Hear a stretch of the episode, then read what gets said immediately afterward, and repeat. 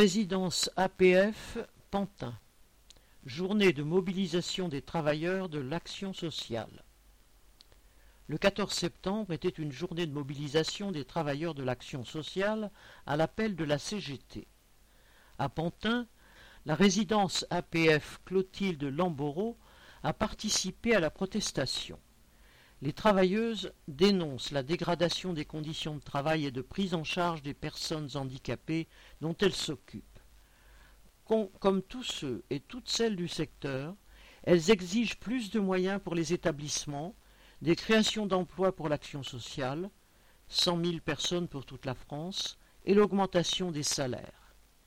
Sur la question des salaires, elles sont d'autant plus en colère que les travailleurs de l'action sociale ont été de grands oubliés du Ségur de la santé. N'ayant pas eu les 260 euros annoncés, ils demandent 300 euros de rallonge.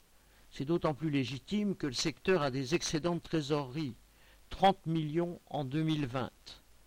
À Pantin, la direction avait promis une prime de 1000 euros qui se fait attendre. Promise pour juillet puis août, on en parle maintenant pour septembre ou octobre. Citation. Où sont nos mille euros?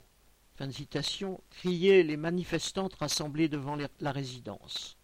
Surtout que, lors d'un précédent débrayage, il avait été promis 183 euros de rallonge et que personne n'en a vu la couleur. Ces travailleurs s'opposent également aux mesures qui menacent les salariés non encore vaccinés. Ils refusent les menaces de mise à pied et les suspensions de salaire. Pour eux, la vaccination doit être consentie et éclairée. En attendant, celles et ceux qui ont participé à cette mobilisation étaient satisfaits d'avoir fait entendre leurs revendications.